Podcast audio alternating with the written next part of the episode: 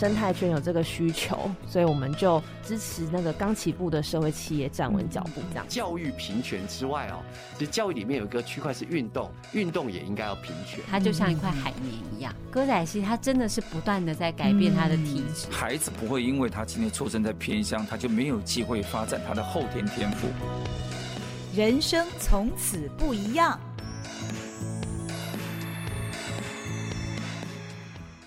Hello，大家好，欢迎您来到《人生从此不一样》，我是赵行平。今天我们的来宾请到的是逢甲大学公共事务暨社会创新所的特聘教授侯胜宗，侯教授。侯教授，你好。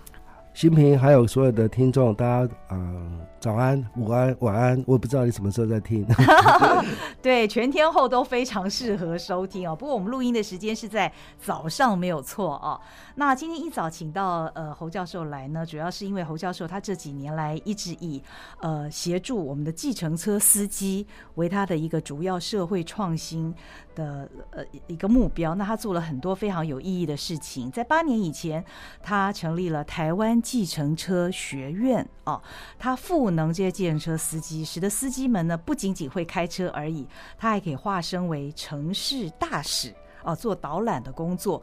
另外呢，其实前一阵子疫情非常严重的时候，这群计程车司机也协助抗疫的这件事情，使得我们的抗疫车队的阵容非常坚强。那侯教授这几年来一直都是以社会创新的方式来解决他所看见的一些社会问题，而且是以呃我们社会上的一些小小的人物。啊，为主要的赋能的一个对象，所以今天我就想，我要请侯教授来聊一聊，他到底最初是为什么会以计程车司机为他的一个协助的一个对象？哦，你到底是有什么样的看见？你觉得你对这些计程车司机有特别的感动，所以要赋能他们，让他们成为一个斜杠的人呢？呃，其实刚开始也没有那么多想法，嗯、只是说刚好我在读博士班的时候。我找了一个题目，刚好是研究啊卫星派遣车队嗯。的科技创新服务模式嗯嗯，所以那时候我跑到新加坡去研究康复计程车怎么导入卫星派遣嗯，然后变成一个整个呃上万台车的车队经营管理嗯。后来这个模式就被台湾大车队引入进台湾哦。那但是台湾大车队初期呃前面三四年并没有做得很好，嗯，所以呃起起伏伏，嗯嗯。那我就在那个过程里面去参与到这个整个产业的观察，嗯嗯嗯。我就发现这件事情太有趣了，嗯，它不是一个科技上面的问题，它是一个人性上面的一个啊采纳跟扩散。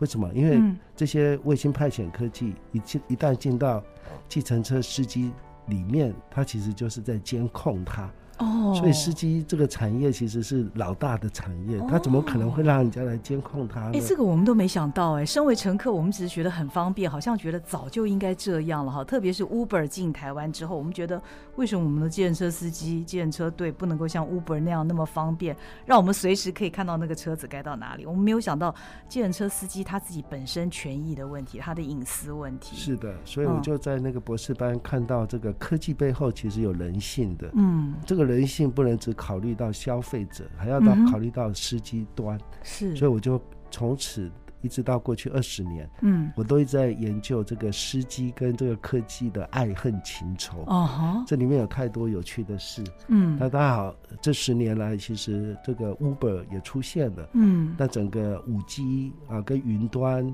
好，跟台湾的这个社会结构，跟人口结构，嗯，少子化、高龄化、偏乡化。嗯这都陆续出现，嗯，所以反而让我现在过去二十年前在做的是纯粹商业的一个研究，嗯，叫科技创新，嗯，到现在为止慢慢走入了叫做社会创新，嗯嗯嗯，因为就是跟着社会的趋势而改变，嗯哼，所以我就越来越多思想怎么把科技用在弱势者的照顾服务，嗯哼，包含。一些比较触及不到的偏乡，嗯，他们怎么从移动可以输送服务给他们？嗯、他们不用出来，嗯、反而是我们进去。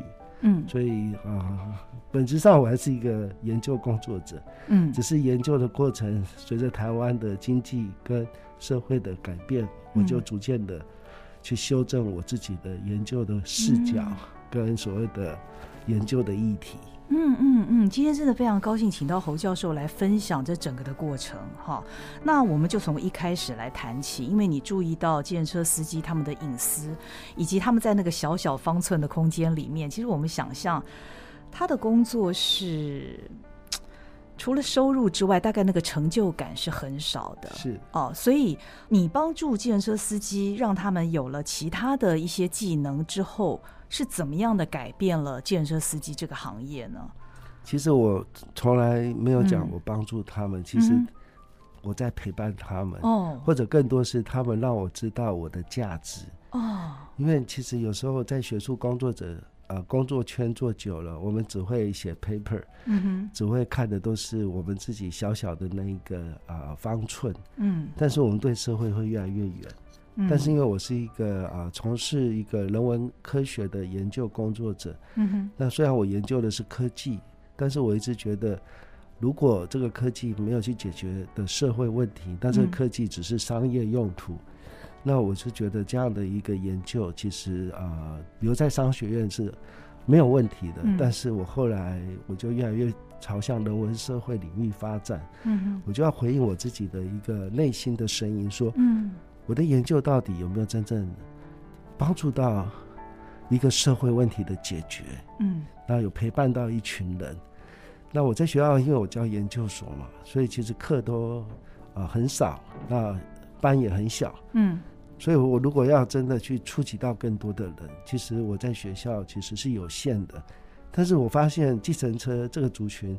他大概在全台湾有十万位，嗯哼，那这个这么大的族群，他都是我过去研究的对象，嗯嗯，但他可不可不可能变成我改变的对象？嗯，因为教育就实际上就是一个生命影响生命、生命改变生命的历程，嗯，所以当我在八年前吧，当我自己大概在学术上不用再升等之后，我就问我自己，那下一步是什么？嗯，啊，就是呃躺着干，然后教书。然后好好跟很多人、很多学生交好朋友，然后变成是一个呃，现在台湾有很多的这种所谓的呃学术界要去啊斜杠到啊政治啊、产业啊、经济。我后来发现说，其实我最深层的啊一个内在声音是，我也没有办法把我的学以致用，用在实际的生命的改变？嗯，所以后来我就开始在产业去呼呼吁。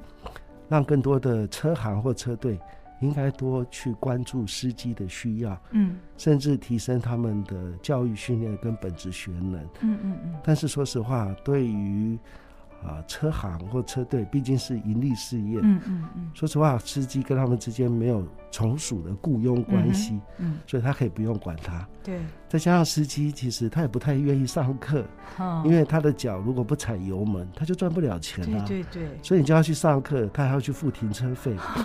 所以司机其实是一个非常抗拒学习的。后来我就发现，那那我要怎么样才改变他们？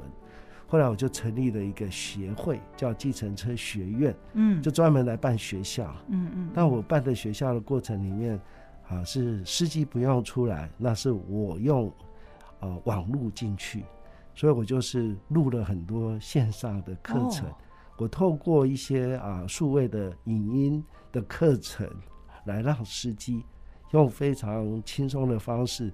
或者很间断的方式去持续的去学习。一开始愿意这样学习的有多少人？我很好奇。哎，其实没有一两百个，哦、其实很少啦。哦、不过我们也是觉得，其实它就是一个呃零到一的过程，嗯、所以我们就开始做。嗯嗯。那刚开始是全台湾巡回啊，从台北、台中、高雄，然后花莲这样到各个学校去把司机揪过来。然后教他们怎么用 APP，怎么上平台，怎么听。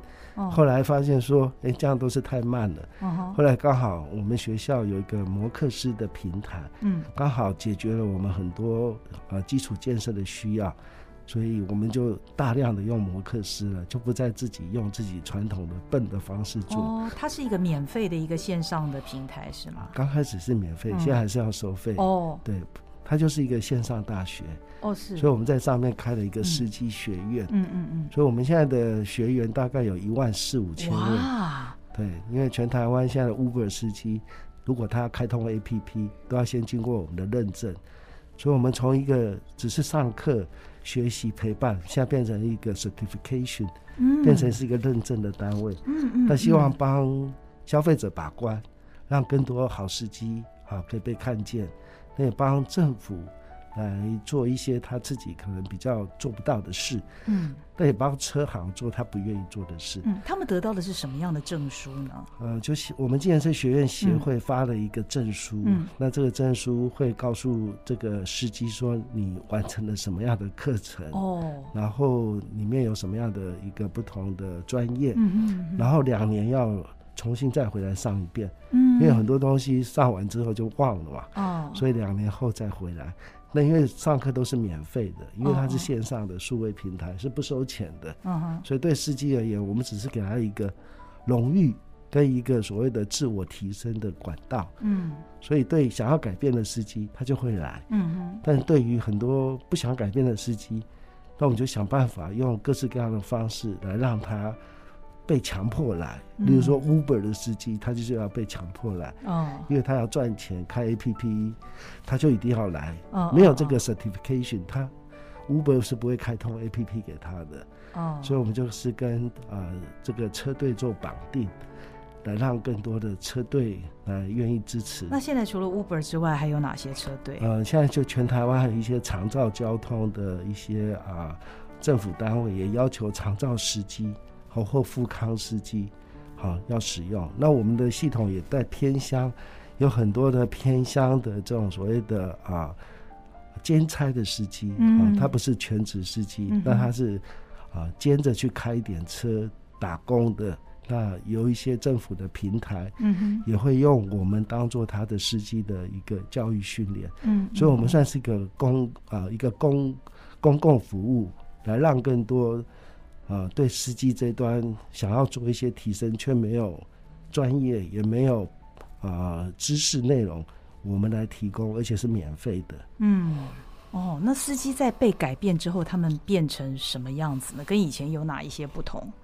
哦，其实我们看到司机其实有很深层他内在的想要改变的动机，嗯，但是他被外在世界，特别是经济跟社会的眼光。全部把它压下来，嗯，所以它里面那样的一个工作成就感是没有的。嗯，所以我们第一个是恢复他对自己的认同，哦，对职业的认同，这个很重要。对，他一旦知道他开的不是计程车，嗯，他是做一个连接者，他是一个社会的连接的，嗯，一个很重要的工具。没有他，很多人是去不了他想要去的地方。嗯，所以他不是一个交易关系，嗯嗯，他应该是一个所谓的。共好互惠的关系，嗯，当然，计程车这个职业在台湾长期不被看重嘛，对，所以我们要恢复它，要先自重，所以司机要先看重自己，嗯，然后打造他自己的工作意义，嗯，因为这个工作意义不是别人赋予他，是他自己要赋予给他自己，嗯，他要告诉他说，我这个工作是有价值的，嗯，我是一个尊贵的，好，那职业不分贵贱的，然后我从事的其实是个服务业。而不是运输业，我在的其实是人，不是物，所以我必须要用我的这样的一个服务去跟他做对接，所以他要去好好的把以人为中心这个思考逻辑放放到他的服务的整个流程当中。他接老人、接孩子、接残身障者，或者接外国人，或者接啊企业家，他都是不一样的一个要。应对的方式，对对对，所以我们第二个提升他的职业的认同，然后打造他工作意义。第三个呢，就是让他去找到适性化他的所谓的分流服务。像我们现在的分流服务，就有一些司机他会去做包车导览员，他会去做导游，因为对他而言，他喜欢讲故事，他适合。他喜欢讲故事，嗯、他喜欢带别人去玩，他喜欢讲笑话，哦、他喜欢用欢乐的方式去感染别人，哦、所以他很适合带别人去走走。那有些司机他就是比较属于体贴的、温、哦、馨接送型那这部分我们就会引导他去做照顾服务的一个接送的概念，对、哦，可能包含长者、生障者或者幼儿、好小孩。或者孕妇哈，这种比较需要体贴的，嗯，那甚至需要一点啊、呃、所谓的啊、呃、福祉车的设备，就是它必须是无障碍车。那这部分也会有另外一个很大的趋势，是配合台湾高龄化社会即将要到来，会有一群要到道宅服务的。是是是。那第三个，我们也发现说，有另外一群人，他其实他当司机是被迫的，嗯，但是他有机会，他是希望离开，不要做司机，他想要去回到他的专业。嗯嗯。那我们就发现说，哎，我们可以帮助另外一群人，可能他就。开车只是他的一个必要的手段，但他真正创造价值的是另外一个服务，就是另外一个服务。例如说，我们有一些司机，他基本上他会去经营商业客人，嗯，所以他跟企业界产生一个很好的关系。他甚至变成是这个讲师的助理，哦，就是你要去做教育训练，你可能全程跑，嗯，好，他就帮着你，好协助你做一些 TA，好，好助教的工作。他自己也是喜欢吸收知识这一型的，对，那甚至有一些人就会跟啊、呃、这个会计师合作，因为会计师每个到四五月就要查账，所以他们其实很需要有人带着他到处去移动，哦。那他就会去经营这样的一个我们叫做这种商务课。其实我们就看到很多的司机，他把他过去还没当计程车司机之前的那个专业，嗯，把他 empower，把他引发出来，所以他最后还是回到做他自己。嗯嗯，那开车每个人都会开，对，几乎我们也都会开，对，只是我们没有把它当职业在做，嗯嗯，但是他过去当职业是不得不，但是当他把这个职业融入他的某一个人生的专业，嗯，他其实就形成一种新的斜杠，对，不一样了，所以我们就发现司机有好多故事。其实充斥在啊这个社会里面，那他们也寻求他们自己的差异化，嗯嗯嗯嗯，所以我觉得其实这个是太精彩的一个族群，这样。侯教授，我觉得你真是这群计程车司机的天使哎，因为我们每一个人其实都蛮需要计程车司机的，他是我们呃出外交通一个非常必要的，我们可能都把它视为呃。说比较好听一点是服务啦，但是服务之后，其实我们不太会想到这群人。那我觉得你这样做，从呃，计程车司机的本身让他们完全不一样，提升自我的认同跟价值之外呢，也把他们的能量辐射出去，帮助了其他的族群。这个实在是。令人非常非常的敬佩，但是我也想问哦，因为这些司机他在呃从事他的司机工作之外，他又要在负责，比方说您刚刚说的照服员啦，或导览啊等等，甚至于在抗疫的时候，他们要冒着也许他们染疫的危险，要去服务那些染疫的人，他们的责任更重了。那他们不会有任何怨言吗？还是他们会觉得更有成就感呢？呃，我觉得这其实是世界的呃越来越平。当世界变得越来越平，其实很多职业在消失中。嗯、其实计程车也是其中一个很容易被消失的职业。嗯，包含未来的自驾车、无人车出现，其实很多计程车很担心它未来会失业。嗯，对。那再加上平台经济崛起之后，其实现在我们都变成是一个零工。嗯，很多人其实他现在并没有被受聘。为全职雇员，嗯，他都在打工，嗯嗯嗯。那司机是传统的自营工作者，嗯，所以他就是为自己工作，嗯。那这样的一个工作形式对司机是非常没有安全感，嗯哼，因为他不知道他每天早上出门他会赚多少钱，因为他早上出门他不知道他今天有收入还是是三千五千还是一千，所以当疫情来了，当经济不景气的这些司机其实是完全没有招架之力，哦。所以我们在做这件事情的时候，我们一直觉得，特别是我一直觉得，其实劳动者这件这个议题哈，不能是用平台的单一的这种所谓的打掉，然后让它变成是散散的零的。其实这样劳动者是最大的受害者。嗯哼。那反而我们应该把平台经济把它转换变成合作，就是让平台跟劳工。合作，那所以我们计程车学院协会大概在四年前，我们做了一个决定。嗯，我们过去是不直接踏入直接服务的，我们是做这个所谓的中介组织，就是提供教育训练、提供服务，但是提供的是所谓的间接的服务。但是四年前，我们发现目前的富康还有台湾的高龄的一些照顾的移动服务，嗯，都不很好。品质都有待改善。嗯，但是政府不知道怎么做。嗯嗯。然后非营利组织不会做。嗯。然后车行也跨不进来照顾服务。那刚好我的研究刚好是处于这种所谓的跨领域的这个整合的这样的啊一个角色，所以我就希望说，那我们可不可以试试看？嗯，所以我就是以身试法，我就 我们四年前就自己跳下去做，自己聘专职的长照司机，然后自己购车，然后自己做平台，然后自己下去做一个独立的营运的服务模式。那我们。不是要做一个我们的 business，而是说，我们觉得台湾需要有一种人要做一个新事。这个新事，它其实是大家都不知道该怎么做。那我们用学术的力量，所以我们其实是用科技部的计划，或者教育部 USR 的计划，把我们学校的资源把它导入，然后变成是现在。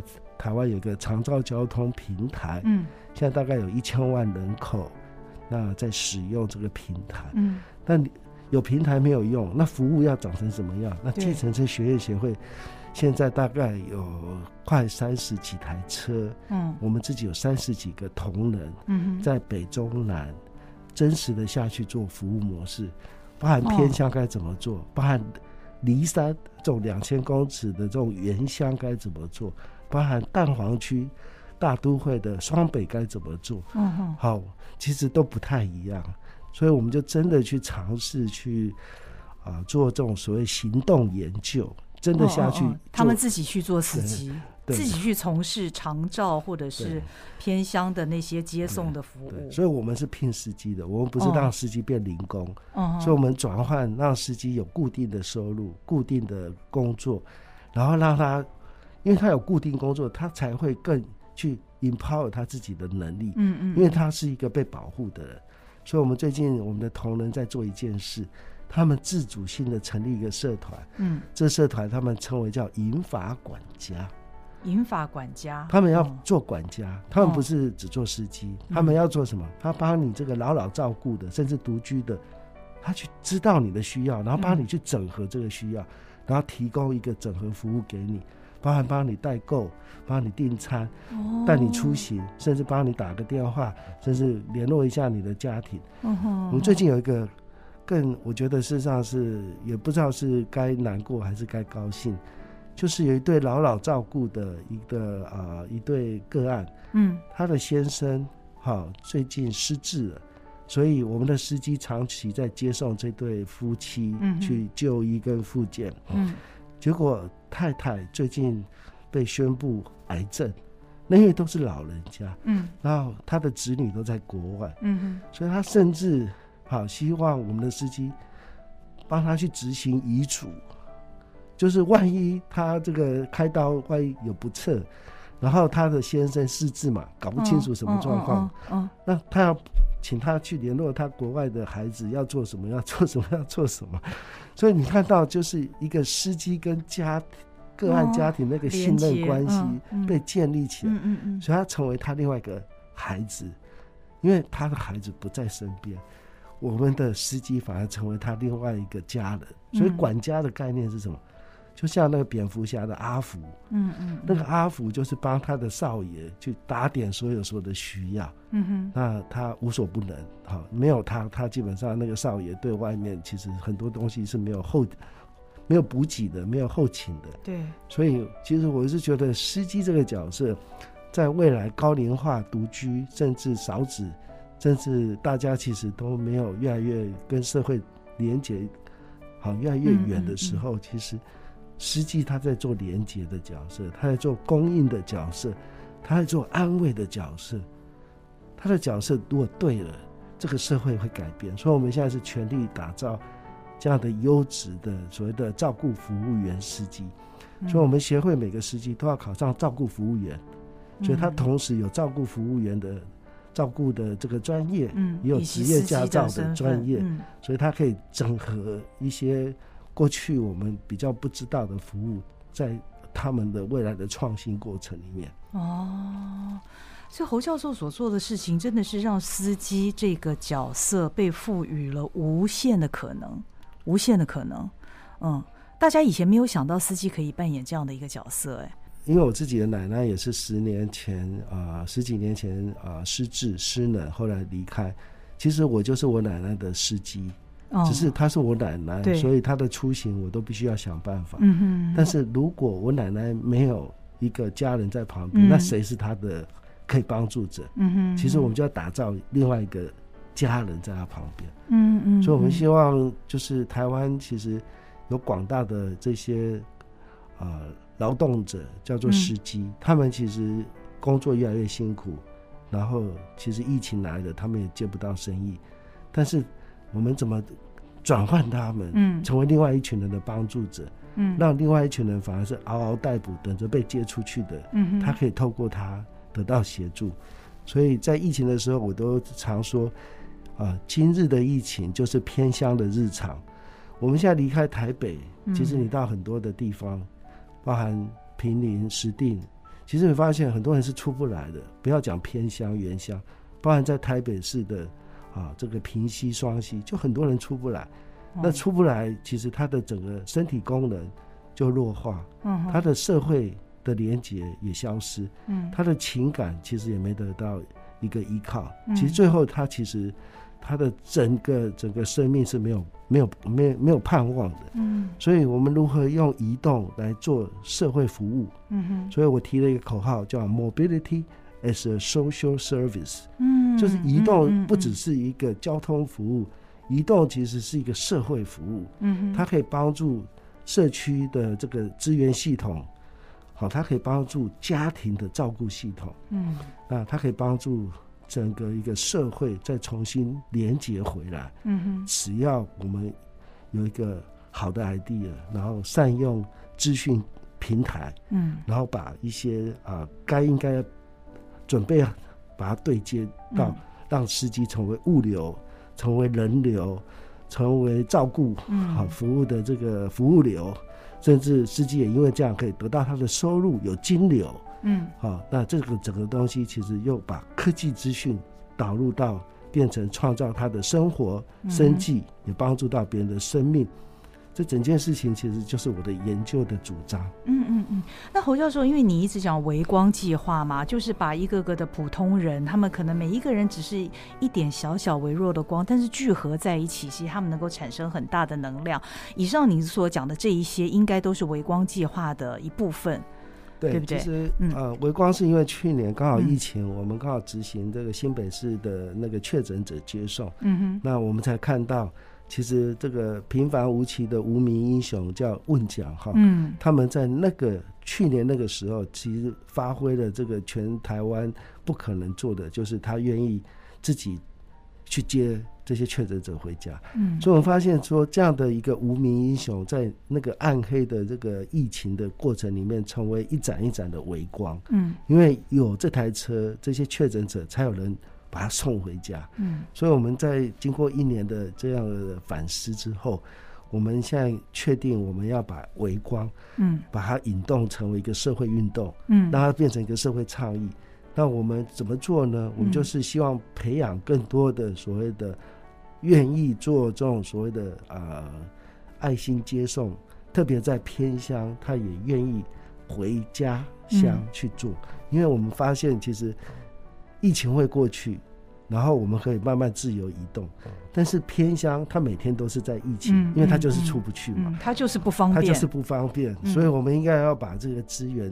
对接回到偏乡，哦、那偏乡它从外面供应服务是很贵的，哦、而且没有人要去，哦、因为进去一趟很远，出来一趟更远，嗯，所以他唯一的做法就是把服务留在自己的家乡，自己的家乡自己让自己的人自己培培养出来，成为我们叫做花木兰。哦，所以我们第一个动作是培训花木兰造福原司机，指的是女性，女性，嗯、为什么？因为其实，在原偏乡。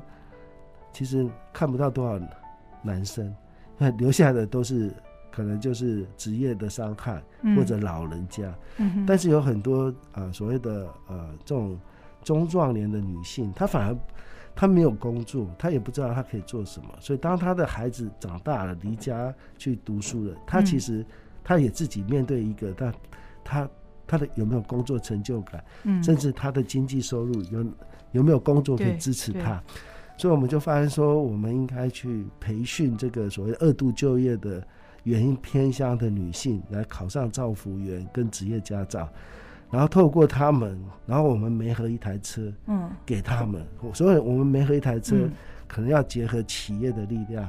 好，让 CSR 跟 ESG 这个力量可以跟偏乡结合在一起，因为这台车可能对这些花木兰采购成本它是很高的，嗯嗯，它可不可以用租的？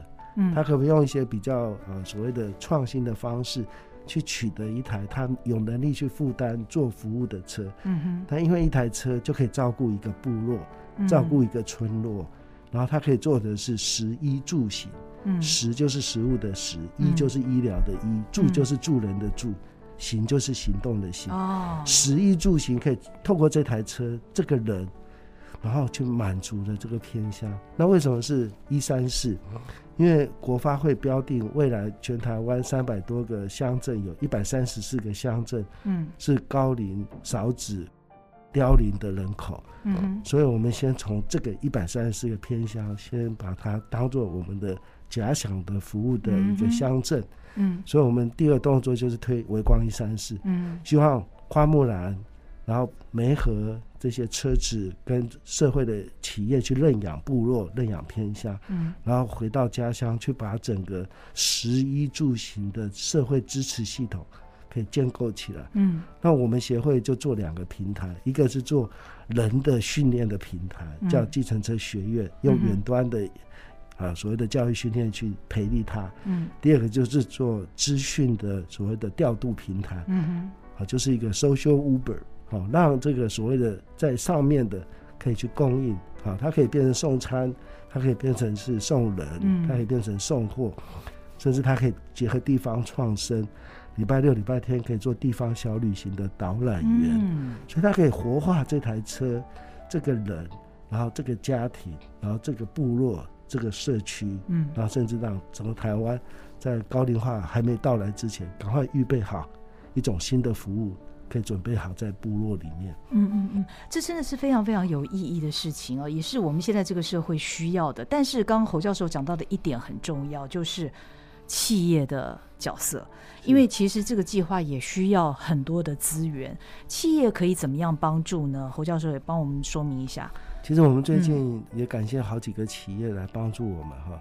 第一个就是，其实全台湾有很多的扶轮社，嗯，那这些扶轮社都是中小企业跟啊精英他们聚集在一起的社会性社团。是，那其实他们可以就他们自己扶轮社来协助做地区的一些服务。哦，好，因为扶轮社就是以地区为主，对对对，所以我们其实也最近花木兰是透过跟一个。啊，国际扶轮三四八一的一个、嗯、啊一个地区合作，他们去跟美国申请了大概啊快九万美金的这种所谓的全球奖助金，嗯哼，回到台湾来支持我们培训现在的花木兰，嗯，所以我们现在花木兰的培训其实他实习是有钱的，他上课是免费的，好，那其实就一个人，我们给他一个 budget，然后让他愿意来上课，愿意来考证照。然后最后愿意去实习，实习完之后，保证没和就业，让他可以回到那个长照的工作场域去，成为台湾的照顾的这个所谓的帮助的人手。那、嗯嗯。嗯、这个是一个社团性的一个协力。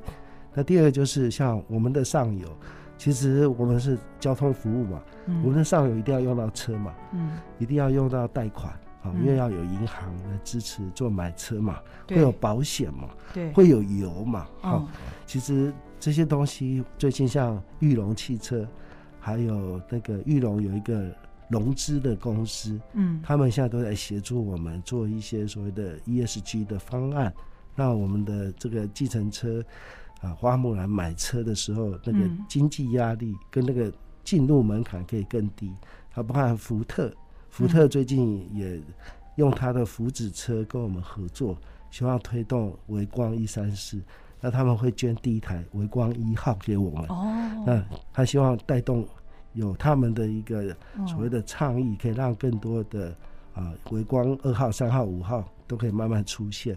对。那另外就是有一些金控，像最近兆丰金控也在跟我们讨论，他们怎么样用金控的 ESG 来做这个 social，就是社会啊，因为我们有蛮强的社会性，嗯，那他们啊金控这边怎么来协助我们啊做一些企业金融上面的协力，嗯，好，或者做一些所谓的员工上面的一个自工的服务的投入，我想这些其实都蛮多。那我们希望就结合大众的力量啊，真的就是刚刚呃主持人讲了，自己国家自己救，自己社区自己救。嗯，好，因为真的你要指望别人来帮你太难了。那唯一就是自己用自己的方式，把自己周边的邻里亲友的需要把它接起接起来。嗯，那我们就是去做这个所谓的供应。工具供应知识，供应平台，供应啊资金，但也不是我们有，是因为我们后面有大家，嗯、因为有大家的众人的力量。对，所以我们说，如果我可以找到一百三十四个企业来认养，嗯、每一个企业认养一个、哦、一个偏乡。啊，哦、一辆车子，对，一辆车子，一个花木兰，其实台湾就会看到一百三十四个微光，嗯，点亮在台湾的。那个没有服务的地方，嗯嗯嗯，那把这样的事情慢慢一个个传出去，我认为台湾就有机会由下而上的翻转。啊哈，侯教授在这个花木兰专案计划之前，其实有一个小驴行哦，叫做小驴行，很可爱的名字，驴子的驴，共享长照平台，其实它就是在服务呃一些原住民，对，偏乡原住民，其实他的做法其实有有一点。类似，也就是原住民他们自己来协助，呃，透过担任司机的方式呢，他们以这个移动服务来协助他们的那个偏乡里面的一些需要呃这个长照服务的老老弱的一些族群，是吗？是这个这个，因为在去年得到了远见的 CSR 跟 ESG 的这个大奖，所以是不是也跟我们介绍一下这个小旅行的长照共享平台？好。呃，小旅行是继我刚刚讲台湾计程车学院协会啊、我们另外一个社会创业的一个行动。嗯，因为我们当初啊、呃、有跟科技部提了一个案子，我们希望用移动科技去解决台湾高龄跟偏乡的社会问题。嗯，那科技部也非常支持。嗯，但是科技部那个计划是有一个弹书，就是要。大学创业要教授要开公司。哦，所以我们今天那个计划，我们的最终的那应该是在陈良基部长的任内嘛，对，陈部长，对对对，因为他他最强调这个，就大学教授不能是只是在教创业，自己要出来创业，但因为他也设法突破了很多法令上的问题，对，所以后来我们呃有去执行这个计划，那也因为执行计划，我们就成立了一个小旅行，嗯，啊，Donkey，好，就是驴子。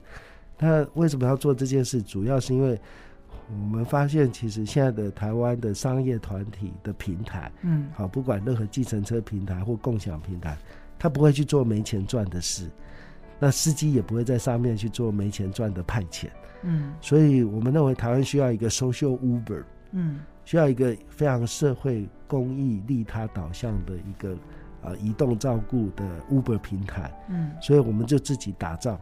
好，自己建的这个 Uber 平台，但还好，我们很幸运，在过去这四年，已经有大概五六个县市政府啊，卫生局或社会局跟我们做签约，来使用我们的平台。嗯，那我们提供的是一个 SaaS 的服务，就是 Software as a Service。嗯，就我们租服务给地方政府，那地方政府在指定他旗下的所有的长照。交通，还有富康，嗯、还有计程无无障碍计程车，都要用我们的平台去做调度跟接受，和去排车、派车、派车。那这些东西就变成我们是政府的工具。哦，那目前为止，在过去三年，我们已经透过小旅行成功媒合啊高龄的就医跟偏乡的出行，大概超过一百万趟次。嗯，但是应该不是每一个县市政府都有跟你们合作吧？对，目前主要就是、嗯、呃呃六呃六都里面的四四大都哈，哦、比如说双北、北高雄，那还有几个偏乡，例如说屏东跟台东。嗯嗯嗯。对，那我们觉得这样大概 coverage 已经有一千万人口。嗯嗯嗯。那我们可以把这个社会实验做成功的话，嗯、那我觉得台湾就会有越来越多的政府可以用资讯科技平台。来做智慧化管理。嗯，因为过去我们政府在做很多的这种所谓的委外服务的时候，它其实是没有 data 的，它没有资讯可以去分析。嗯，所以呢，我们现在是帮政府建平台，由政府直接收集数据。然后再做资料后后面的资料价值跟分析，嗯，那这对所谓的卫生局跟社会局更是不是他们的长项，好，因为他们就是社服，所以我们就很很幸运的用我们的资讯科技来帮助了卫服跟社服来做交通上面的协力，嗯，那目前这家公司就是还算经营发展的不错。那，去年啊、呃，就今年有拿到远见的奖，嗯，那也因为这个公司，我们学校逢甲大学也拿到 USR 的奖，嗯哼，所以我们同时讲大学社会责任 USR 可以跟企业社会责任 CSR 做一个连接，嗯嗯，好，这也算是我们意外的收获，就没想到教书教到最后，还是可以去搞一点社会影响力的这样的一个、uh-huh. 一个实践，这样，嗯，那时候为什么会以驴子？为你们这个取名字的一个主要的哦，对。其实我们想象司机，你想象司机，你会想象什么？哦、其实他就是一个名不见经传、嗯，不太会讲话，很木讷，甚至呃不苟言笑。其实这样的一个没有华丽的外表，那不太会渲染自己。其实我觉得我们要找一个动物去表述它的话，其实驴子是很好像的。对，它就是驴子，感觉就好像可以负重、啊，对，很忠诚，然后很愿意，然后。但是更重要，其实是因为我是个基督徒，嗯、所以当初我自己在做这些事情的时候，我透过祷告，我认为说，其实我们要让这群司机，哈，类似一个啊、呃，就是我们在圣经里面，当那个耶稣要进耶路撒冷去定死十架的时候，他不是找骏马，他不是找一个非常漂亮的那个啊、呃、那个马去去载他进耶路撒冷，他是找了一个小驴驹，嗯，那个骑着驴子。进去。好，上十字架。嗯，那我觉得其实我们的呃司机，其实通常没有人会记住他，但他去承载很重要的使命。嗯，就每一个老人家或者偏乡的这些呃个案，他们其实都是尊贵独特的。嗯哼，司机可以帮助他成就他的生命，好，可以被照顾医治，甚至可以完全。嗯，所以我们觉得我们要赋予司机一个更重的。使命跟社会的价值，嗯，所以我们用小驴行，和移动来做这样的命名，这样。嗯，侯教授，你很热情哦，对于这些帮助社会的角落的这些事情，嗯，你你做这一些事情，你的成就感是什么？呃，其实不瞒，其实也很辛苦哎。其实不瞒主持人说，嗯，我在年轻的时候，我是很害怕司机的，计程车司机。哦因为我在刚两岸刚开放的时候，我到大陆去旅游自助旅行，我被司机抢劫一空，啊，被大陆的计程车司机，所以我看到司机，我觉得他叫做你觉得他是坏人？对，但是我觉得呃，也因为我后来在整个人生的记忆当中，啊，其实我曾经创业失败，也曾经婚姻上面受到很多的挫折，我才发现说，人生其实。呃，会有很多要爬起来却爬不起来的那种无奈感。嗯。我觉得司机有很多人跟我一样，他们其实为什么会愿意关在一平不到的空间，每天出门不知道会赚钱还不会赚钱？嗯，他们是什么心情会留在那边而不去转业？其实很多东西就是他回不去了，他也不想回去了，因为他已经在过去那个过程里面，他选择就是。就是就是做这样就好了，就是把自己照顾好，也不要去管什么人。对，好，那我觉得我很幸运，我可以从失败当中再站立起来，还成为一个可以去教书的老师。嗯，还有一点余裕去陪伴，那我就选择去陪伴他们，因为我过去也曾经是他们。我如果那时候没有当老师，我可能现在在当计程车司机。嗯，好，因为其实人生有很多东西不是你要。啊，站起来就有机会。其实很多实际上是别人要给你机会。那、嗯、我非常感谢上帝让我有机会站起来。嗯、对，所以我也没有帮助司机，是他们帮助我，因为他让我看到我的老师的价值，也让我看到我生命可以做的事情。嗯，这真的是一个非常非常动人的故事。那侯老师所做的事情呢，让计程车司机的生命变得不一样了，也让他们所服务的对象有了不一样的人生。